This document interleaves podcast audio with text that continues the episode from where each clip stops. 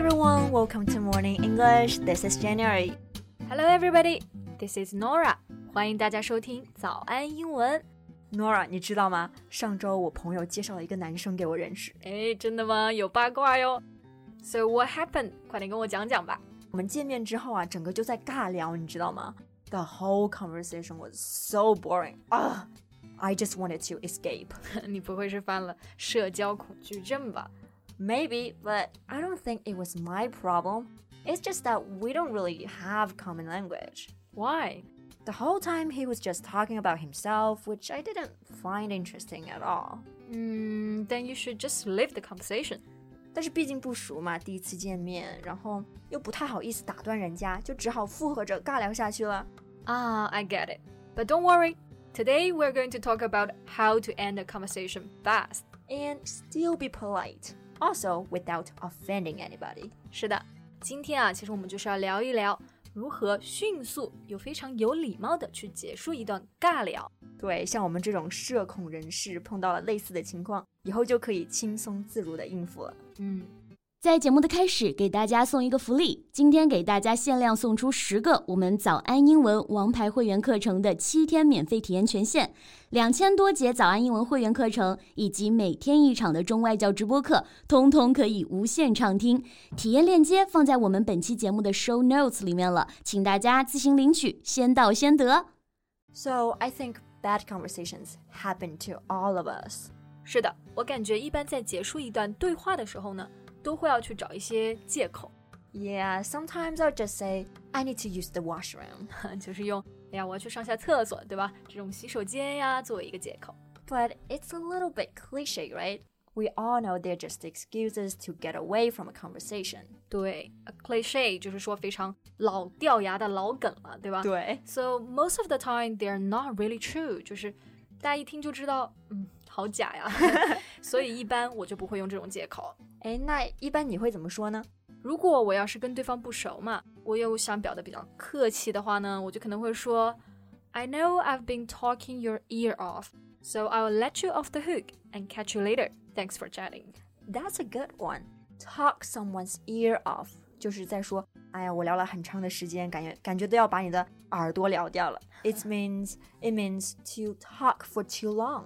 是的，也就是说我感觉不好，不太好再继续打扰你了。对。然后呢，就说到 off the hook，就是说你可以走了，让你走吧，嗯、把你放掉这个，还给你自由。对。那 hook 本意是 钩子的意思。嗯、对。Off the hook 字面意思就是脱钩。嗯它还有就是脱离困境啊，还有脱身的意思。这里就是说对方，哎，你可以脱身了，走吧。是的，但其实是我自己想脱身啊。那这个时候呢，就是把我自己的想法装作是你的想法来表达出来，就显得比较有礼貌了。哎，你这么一说啊，就让我想到有的时候，哎，是我自己饿了，但是呢，我又不好意思直接表达出来，那我就会问对方，Are you hungry？你饿了没有？是吧？其实就是。来委婉的暗示，I am hungry. Let's go eat something. Yeah，那这个事情呢，其实就是时时刻刻都在发生。对，那如果是觉得对方占用了自己很多时间，我们是不是也可以用这种方式来表达？反过来说是自己占用了对方的时间呢？Smart，真的是活学活用啊。Yeah, so we can say, I know I've been taking up so much of your time, and I'm sure you've got a lot other things to do. So I'll let you go, but it's been great to see you. 嗯， 那其实这个大致的意思啊，跟前面说的这个表达有点像啊，也是说 taking up so much of your time，占了你太多时间了。嗯、然后呢，听起来就会还是非常的客气哦。对，真的是学到了，是吧？嗯、那么这句话中的 take up 就是占用的意思。当我们说占用了某人的时间，就是用这个动词短语 take up someone's time. Right. 如果是在很多人的一些社交场合呢，比如说去参加一个 party 或者是晚宴，那就更加容易的去终结尬聊了。How so？那比如说我去参加这种晚宴聚会，就是为了去认识更多的人嘛。那我们就可以说这一个，说为了去认识其他的朋友，作为一个真实的理由去结束这个对话。Yeah, that makes sense. Right. For example, we can say, "It's been really nice talking to you." but I promised myself that I would mingle at this event and get to know some new people. 哎，mingle 不是混合的意思吗是的，那如果你在社交场合中说到 I would mingle at this event，也就是说你想要去结交更多的朋友。哦，那有的时候啊，我在这种社交场合当中，哎，可能会突然看到自己真正会去想想要聊天的人，那又恰巧处在一个比较无聊的谈话当中，我们是不是也可以直接跟对方说呢？嗯，We can just simply say, I see someone I was hoping to catch. Sorry, I have to leave it there. 对，那么 catch 在这里呢，不是抓住的意思，而是表示去联系，to make contact or to catch up with. Right. I have to leave it there，就是说我们今天就先聊到这吧。Right. Or you can say I need to do the rounds and catch a few people, so I will see you later. 也就是说，我想去走动一下，跟其他的人叙叙旧。对，do the rounds 它本身有传播的意思， 但是在这里呢，就表示哎去转一转，去走动，去社交。对，那这个 do the rounds 也可以用另外一个词来代替，叫做 circulate，也是一样的意思。So you can also say I'd better to circulate。哎，那有的时候啊，尬聊就是因为对方说的话题让你感觉嗯不感兴趣，感觉没有话聊，就只能附和一下。嗯。So what can we do about it to end this kind of conversation quickly？ 那我觉得这个时候呢，你就可以直接把这个聊天的人介绍给另外一个朋友就好了，让他们去聊天。对，That's a good idea, so that we can get away from this conversation easily. Exactly. So we can say something like, I'm sure Jack would love to pick your brain about this topic. Let me introduce you.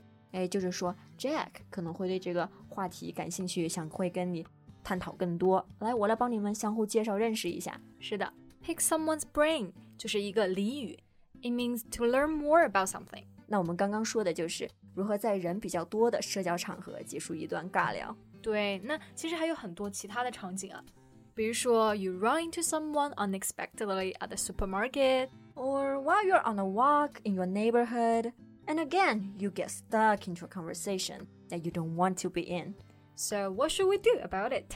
那这种情况，我觉得就比较随意了。我觉得就可以简单一点来结束这个对话了。 I think you can just simply put, "It's been nice chatting with you, but I've got to go." 啊，就是说，反正跟你聊天很开心，我就是要走了。那或者呢，还可以说，It was nice to see you, but I've got to run。对，I've got to go, I've got to run，都是表示，哎，我必须要走了。对，这个时候的 run 没有必要去直译为跑啊，反正就是走了，要走了。好了，那 我们今天呢就聊了很多尬聊。其实我们会发现啊，很多时候我们都不需要给出一个详细的理由，对吧？对，特别是这种比较随意，比如说在街上碰到这种情况，就直接说我要走就可以了。是的，So we don't need to give a specific reason, right? That's all for today's podcast. This is Nora. Thanks for listening. This is Jen. See you next time. Bye. 今天的节目就到这里了。如果节目还听得不过瘾的话，也欢迎加入我们的早安英文会员。成为会员，您就可以无限畅听我们每天一场免费的中外教直播课，以及两千多节原创系统课程了。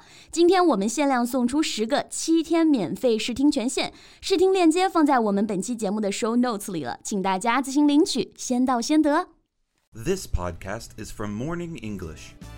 学口语就来早安英文。